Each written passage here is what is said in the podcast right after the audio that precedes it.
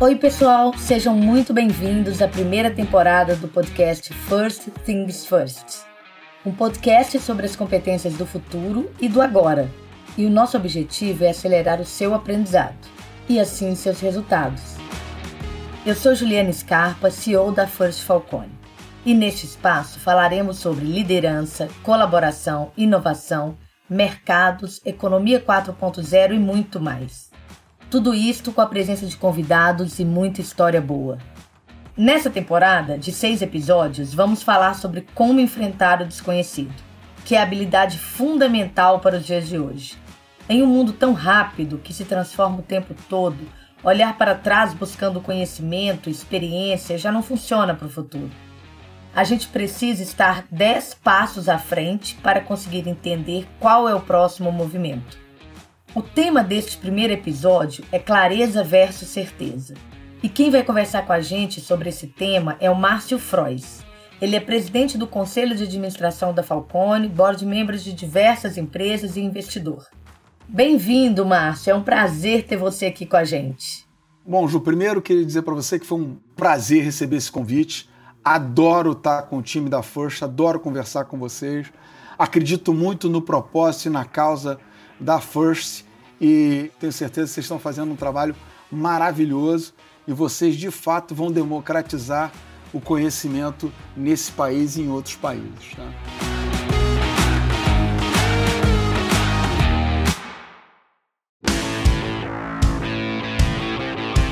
Márcia, a gente quer ouvir um pouco mais sobre você, sua trajetória, suas histórias, seus momentos marcantes e como isso se conecta com o tema desse episódio, que é a certeza e a clareza dentro da nossa trajetória. Antes de mais nada, assim, para endereçar um pouco essa tua primeira pergunta, eu queria dizer que a gente tem que estar tá sempre com a cabeça aberta para entender que a gente está num momento de transformação. Então, as coisas que a gente vai estar tá colocando é em cima da realidade atual, para não parecer que a gente é dono da verdade e que lá atrás a gente já sabia das coisas, etc. Nada disso a gente vive num mundo de transformação e as decisões que foram tomadas lá atrás foram tomadas em função de outra realidade. Então, por exemplo, eu vou te contar um pouquinho da história, né? Como é que funcionava muito bem algumas décadas atrás. Quando você tem um cenário menos dinâmico, né? E onde você tem as questões, produtos mais estáticos e, e que na verdade são mais perenes, você ter algumas certezas te poupa um montão de tempo, tá? Então você consegue ir mais rápido, você alinha o time, porque você já sabe efetivamente que aquilo é, é isso mesmo e que efetivamente você está mais conectado com produtividade, porque os produtos são aqueles que você tem. Aí algumas certezas no passado eram muito bem-vindas. É isso, Márcio. Raramente as decisões eram centradas no cliente, na experiência que eles teriam com o produto, com a marca. E hoje? Como é que é hoje? O que a gente precisa entender, Ju, é que hoje em dia a gente vive num cenário de uma dinâmica diferente. Num cenário onde efetivamente, diferente do passado, no mundo corporativo você já não consegue mais mapear quem são seus concorrentes. Tá? Não necessariamente quem tem o espelho da sua organização, as mesmas plantas que você, o mesmo modelo logístico que o seu, são os seus concorrentes. Às vezes vem gente de maneira absolutamente disruptiva e entra dentro do seu negócio sem ter, inclusive, os ativos que você tem. Num cenário desse, você propagar certeza é de um risco tremendo. Tá? Então, Hoje em dia, diferente do passado, você tem que estar trabalhando cada vez mais a questão da sua clareza do que a questão de ter certezas. Porque, assim, sendo um pouco mais específico, a certeza determina por si só um ponto de finalização, um ponto de chegada. Ora, bolas, quando você tem certeza, você não busca mais gente diferente, você não busca mais novos conhecimentos, você não busca mais novas informações, porque se você já tem certeza, para que, que você vai perder tempo buscando essas coisas? Só que hoje em dia, essas certezas te levam, na maioria das vezes, a soluções equivocadas. Então a gente entra num mundo hoje, e é um mundo muito mais bacana, onde você precisa ter muito claro o que é o seu propósito para poder dar direção ao seu time, mas você tem que viver muito mais a questão de clareza, onde você busca mais informações, onde você se associa a pessoas que têm conhecimento complementar, para que você possa tentar tomar uma melhor decisão do que aquele mundo das certezas, onde você era meio que absolutista. Márcio, você acabou de descrever essa mudança de uma forma muito bacana, ainda mais em um momento em que as variáveis e as possibilidades são muitas. Me fala um pouco mais da sua trajetória. Dentro de todos os seus desafios e tomadas de decisão, qual foi o momento em que você tinha certeza do caminho? Como é que isso aconteceu? Excelente pergunta. Bom, vamos lá, Ju. A gente, na verdade, vive de exemplos, né? A gente vive da realidade que está ao nosso entorno. A minha vida profissional, quer dizer, bons anos dela, na verdade, o que a gente sonhava é ter certezas, né? A gente era, era reconhecido, promovido pelas certezas nas nossas colocações, né? A gente tinha o nosso time, o time estava esperando que o líder dissesse para onde ir e mais do que isso, como ir. Você, na verdade, trabalhava numa época assim, isso não é muito tempo atrás não, onde você não tinha nem tantos dados disponíveis, né? As informações, elas eram coletadas pelas experiências de cada indivíduo. E efetivamente, quem vivia mais coisas e já tinha solucionado alguns problemas, utilizava a forma que você solucionou para solucionar problemas semelhantes. Então, a grande verdade é que boa parte da minha carreira foi uma, carreira direcionada por certezas, admirando as pessoas que tinham certezas e tentando ser uma pessoa de ter certeza. Quando caiu a ficha para mim, é quando efetivamente essas certezas já não levavam a soluções que entregavam resultados sustentáveis. Né? À medida que você começa a falhar com esse mundo de certeza, hum, acendeu o sinal vermelho. Quando você começa a ver as pessoas fazendo coisas tão diferentes, até aquelas suas soluções, que eram soluções de sucesso, passam a não ser as melhores soluções. Ainda é uma solução, mas passa a não ser mais a melhor. Você precisa ter a humildade para rever que tem alguma coisa errada no seu modus operandi. Né? Então foi nesse momento de transição onde efetivamente ficou claro, em função da complexidade do mundo que a gente vive, que aquele conhecimento que a gente tem e daquele universo do time que a gente formou, lotado de semelhantes, já não era mais suficiente. E outra coisa, Ju, assim, por maior que seja uma organização, né, essa organização vai ter, sei lá, dezenas, centenas de milhares de, de profissionais trabalhando para ela, se ela for gigantesca. Poxa, o mundo está caminhando para 8 bilhões de pessoas. No mínimo, a gente tem que ter a humildade de imaginar que há muito mais conhecimento fora das organizações do que dentro das organizações. Fora das organizações tem 8 bilhões de pessoas. Dentro da organização tem aquele núcleo seu, muito qualificado, mas que não pode comparar com o conhecimento que está fora. Então, em função dessas simples conexões, eu comecei a entender o seguinte: tem que buscar visão complementar fora das organizações e com pessoas diferentes da gente, pessoas com formações complementares, com vidas complementares. E aí foi o meu primeiro grande start para esse negócio. E aí é uma mudança de vida, né, Ju? Você sai de um negócio, de um centro de ego, de egoísmo, para um nível de humildade fundamental que eu acho que hoje, eu acho, não tenho certeza, é pré-requisito para a liderança. E aí, se você me permite, eu quero dar um link para esse negócio, que é o seguinte: há muito pouco tempo atrás, incerteza na cabeça dos líderes, incerteza era uma clara indicação de falta de liderança. Isso é um absurdo. Tá? O que você não pode ter enquanto líder é dúvida sobre a direção para onde você quer inspirar o seu time. As incertezas do caminho e da rota fazem parte você já me ouviu falando isso, né, Ju? O propósito tem que estar escrito na pedra. Mas o caminho com que a gente está escrevendo a nossa história tem que ser escrita a lápis. Porque a cada hora a gente acumula um conhecimento diferente e nos coloca um caminho e forma distintos de fazer as coisas.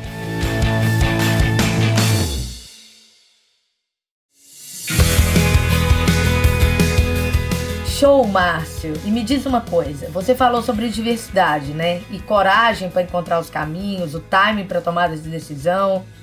Dentro desses cenários, como é que você imagina que as decisões devem ser tomadas?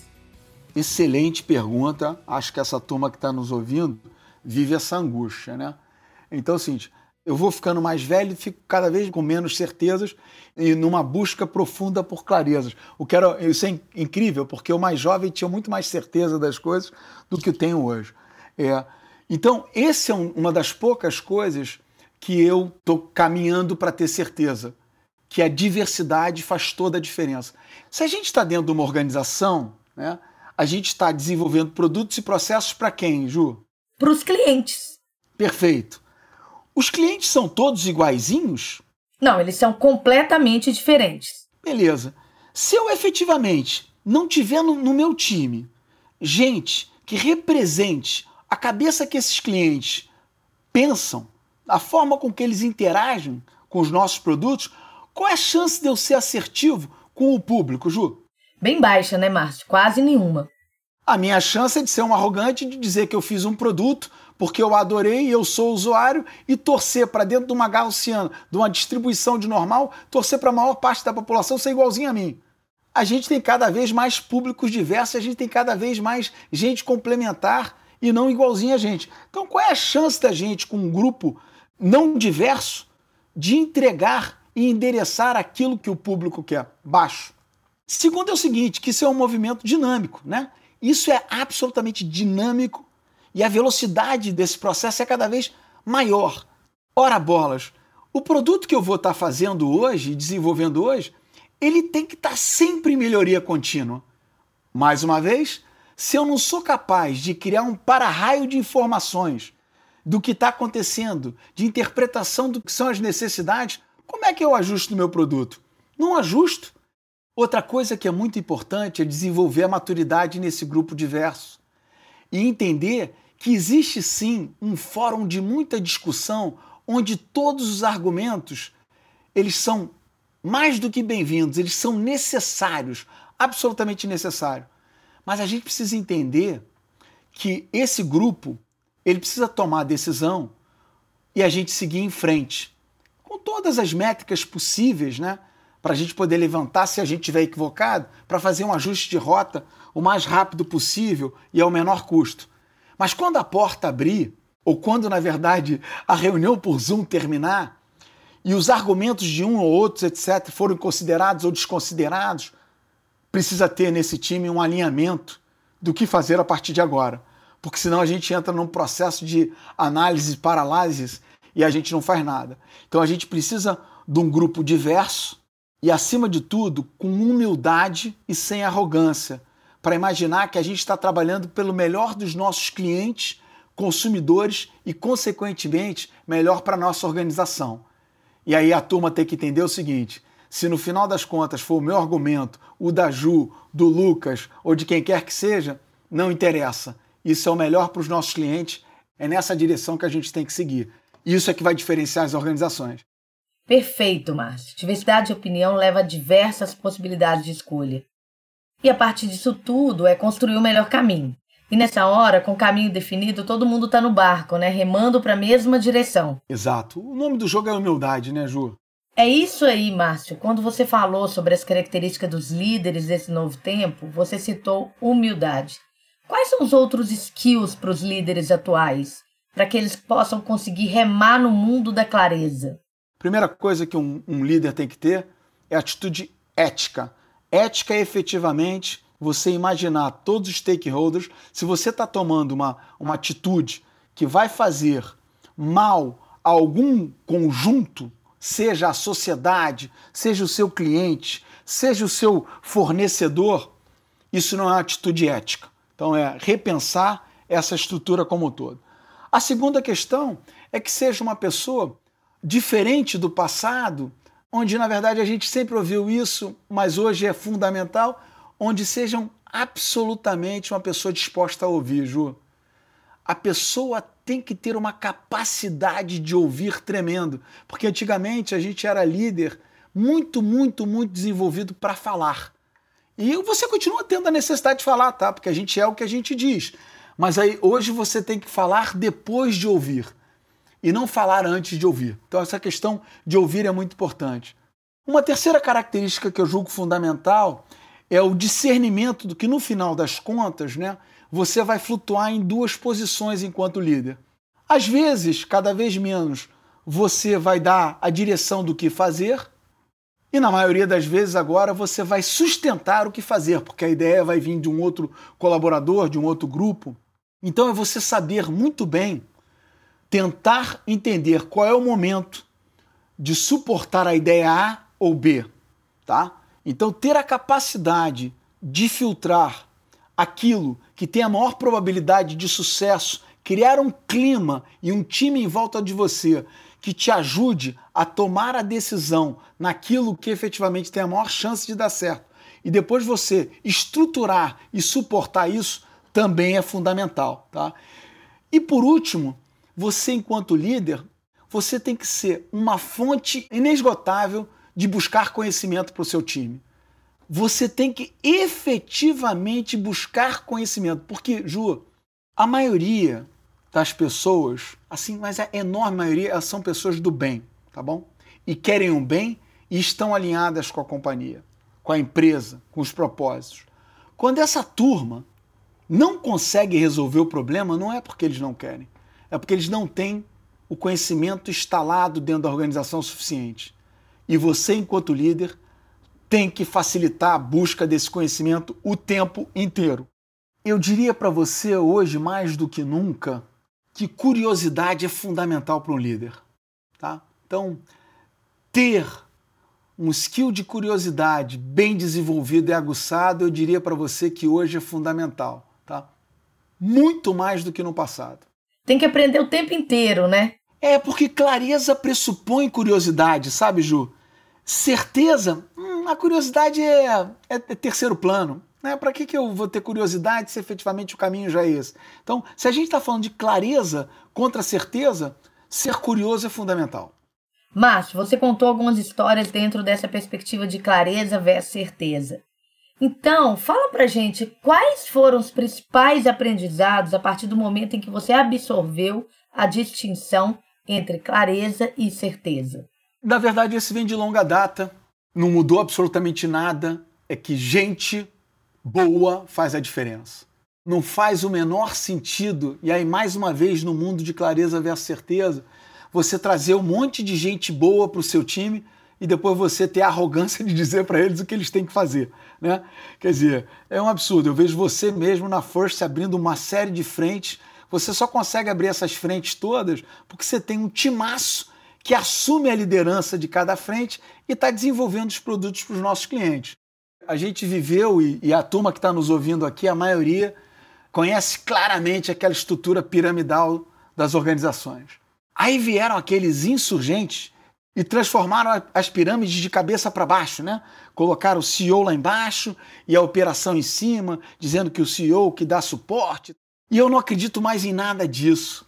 Eu acho que as estruturas cada vez mais vão ser fluidas, tá? Então, se você quiser uma figura geométrica, né, pode ser uma figura completamente disforme, uma figura que incorpore mais ou menos o perfil de uma água, quer dizer que cada hora quando você bota a pressão num lugar, faz a onda em outra e assim e faz a depressão em outra, ou eu gosto muito da figura de uma esfera, né? Onde vamos pegar a figura do líder mor da organização, né? Ele em alguns momentos ele tem que estar lá em cima da esfera para, na verdade, estar dando a diretriz da organização. Essa ele não pode abrir mão, né?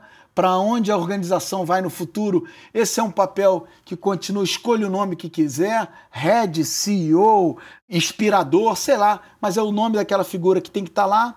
Mas volta e meia, essa esfera gira e às vezes, quando o time estiver precisando de suporte, ele tem que estar ali embaixo sentindo a pressão do atrito e sustentando o time, e essa roda vai girando e as posições das pessoas vão sendo cada vez mais circunstanciais em cima do papel que ela está exercendo.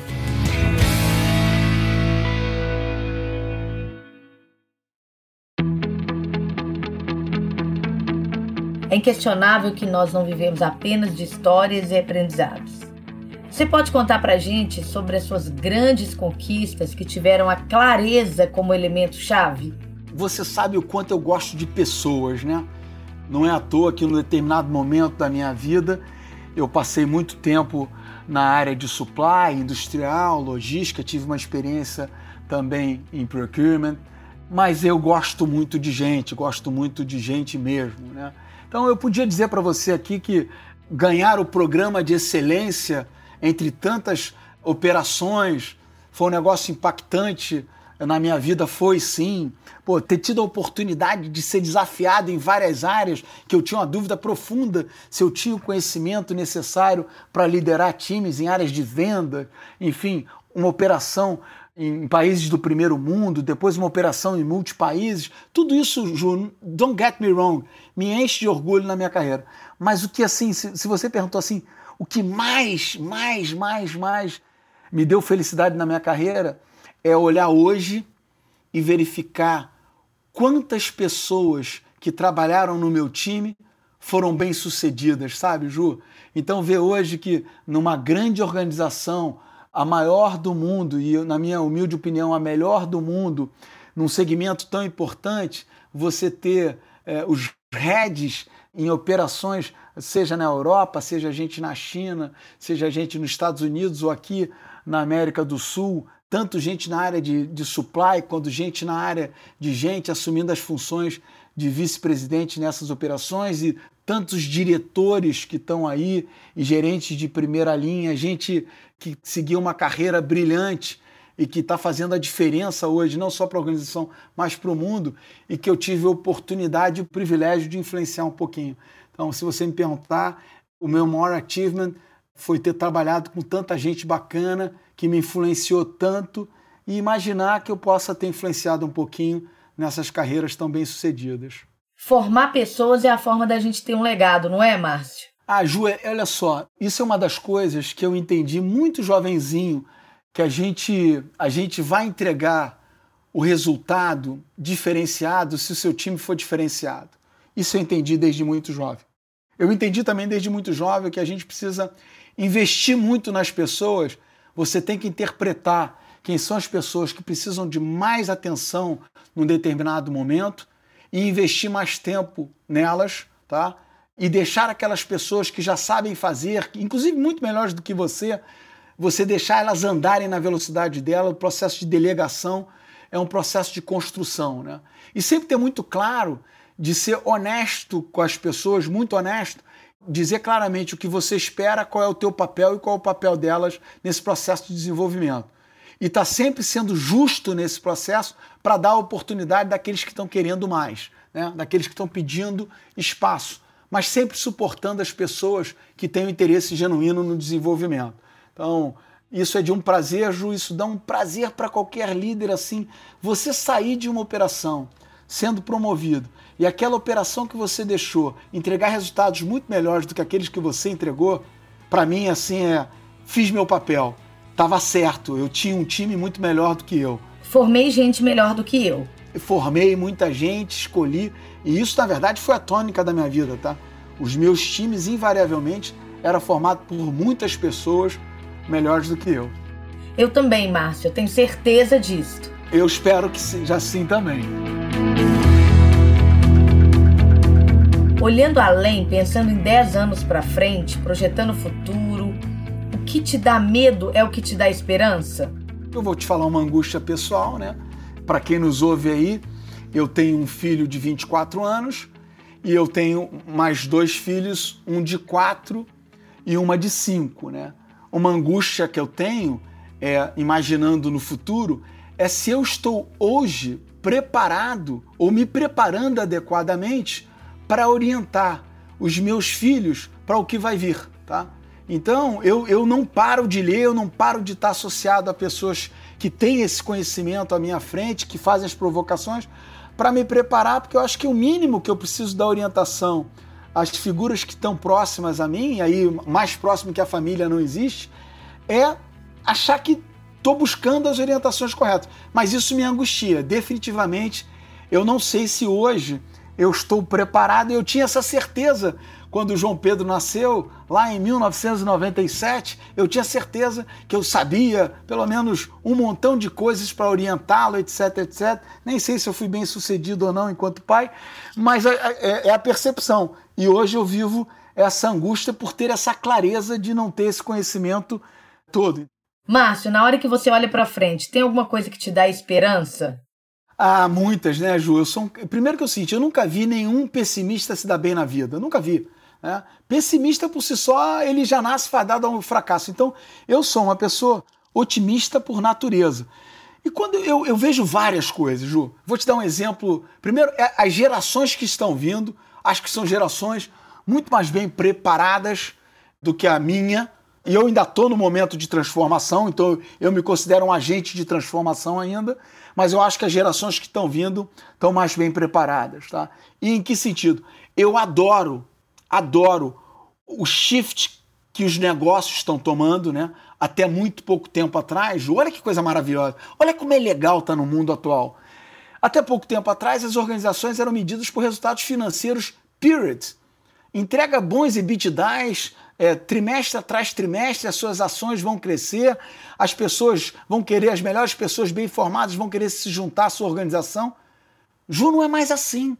A forma com que você entrega esse EBITDA é fundamental. Se você entrega o EBITDA em detrimento da sociedade, em detrimento da natureza, hum, você já não é essa empresa toda. Você já vai ter um monte de gente não querendo se associar a você.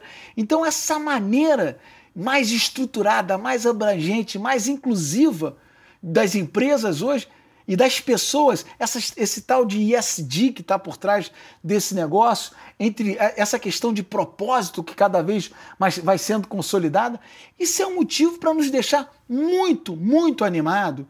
E a turma hoje, Ju, é muito interessante, tem muito menos medo do novo e do problema do que no passado. Tem uma turma nova chegando aí apaixonada por problemas, Ju. E hoje, por que, que eu sou muito, muito, muito otimista?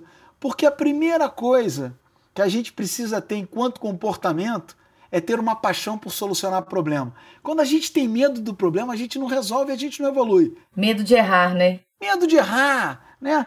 Essa turma não tem medo de errar. Quem gosta de solucionar problema, trazer problema para perto, só pode nos deixar felizes e animados com esse futuro, Ju. Márcio, e qual é a pergunta que nunca te fizeram, mas que você gostaria de responder? Essa é, sem dúvida nenhuma, a pergunta mais, de, mais difícil do podcast. Então vamos lá, porque nunca ninguém me fez essa pergunta de qual é a pergunta que nunca me fizeram. Mas vamos lá. É, se eu já contrariei alguma decisão de alguma pessoa que estava hierarquicamente acima de mim, tá? E se a resposta for sim, por que, que eu fiz isso?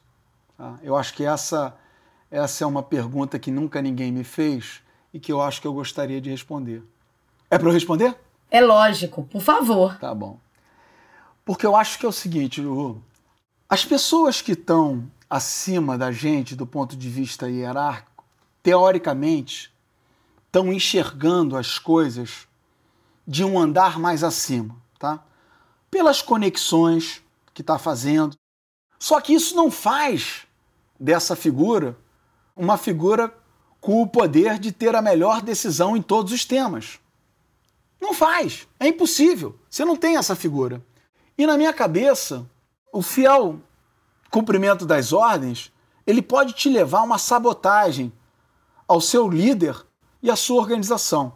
Então, primeiro quando a gente entende o propósito da organização, Está seguro que aquela dire... que você sabe a direção que a organização está tomando. E você tem claro, absolutamente claro, que aquela orientação que você recebeu é uma orientação que vai levar a companhia a tomar um caminho equivocado, se você seguir nesse caminho, você está sabotando o seu chefe. Então, efetivamente, eu não sou um sabotador. Então, algumas vezes na minha vida, poucas, eu tomei alguns caminhos distinto daqueles que foi discutido. E detalhe, sempre dizendo antes, sempre disse antes que não ia seguir o que foi orientado e queria seguir esse caminho. Você precisa também na vida tomar alguns riscos. Então, esse é o, o meu recado assim, sobre a pergunta: é o seguinte: o fiel cumprimento das ordens pode ser sabotagem. Não sabote a sua organização.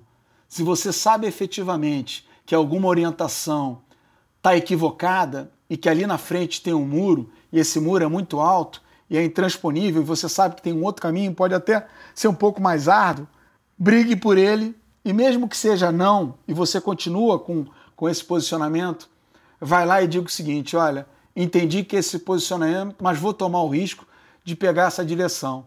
E eu fiz isso algumas poucas vezes na minha vida e faria de novo, Ju. Então essa é uma pergunta que nunca ninguém me fez e que eu gostaria que tivessem feito, e essa é a minha resposta. Ah, que bacana, Márcio. Me permita dizer que eu acho sensacional, porque é o compromisso com o resultado, com a organização e com o propósito acima de tudo. Inclusive, acima de questões relacionadas a si próprio. É muito fácil cumprir ordem. É fácil porque a responsabilidade está naquela pessoa que decidiu. O difícil é buscar o caminho, é se comprometer como líder com o resultado. Então eu acho espetacular o que você falou. Eu vivi num ambiente de muita confiança, tá? Uma relação assim muito verdadeira. Tanto é que nunca teve problema nessas poucas vezes da figura que tinha me dado a orientação A e eu fiz a B, depois voltar e numa atitude humilde reconhecer e às vezes reconhecendo em público que isso foi feito e às vezes assim fazendo até alguma ironia com a minha insurgência.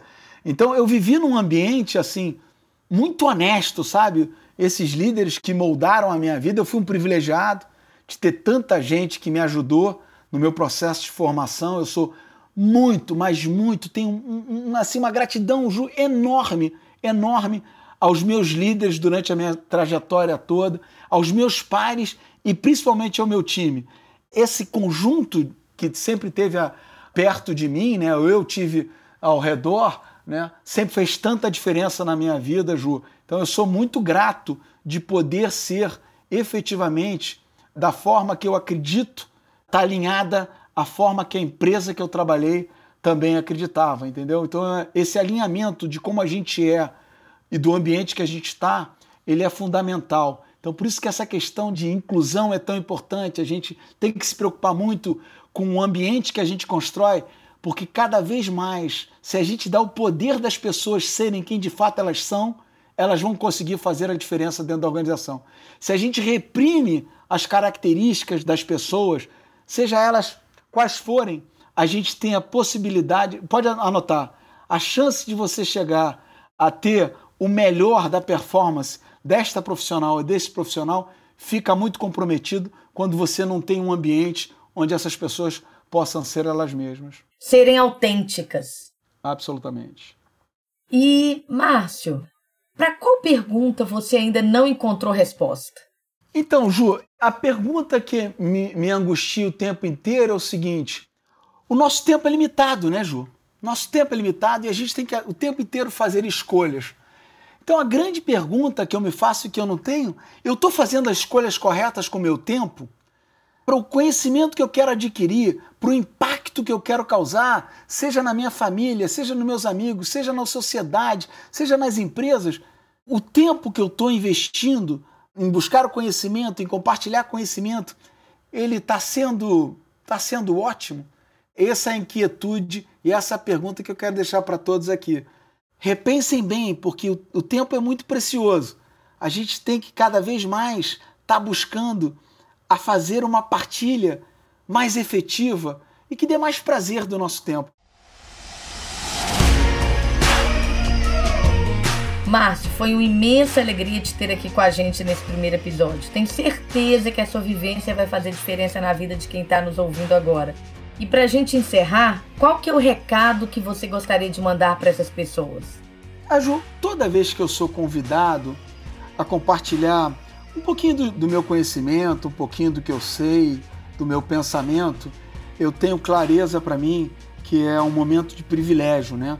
Porque nesse exato momento que as pessoas que estão nos ouvindo, elas poderiam estar buscando outras coisas e elas decidiram estar com a gente, né?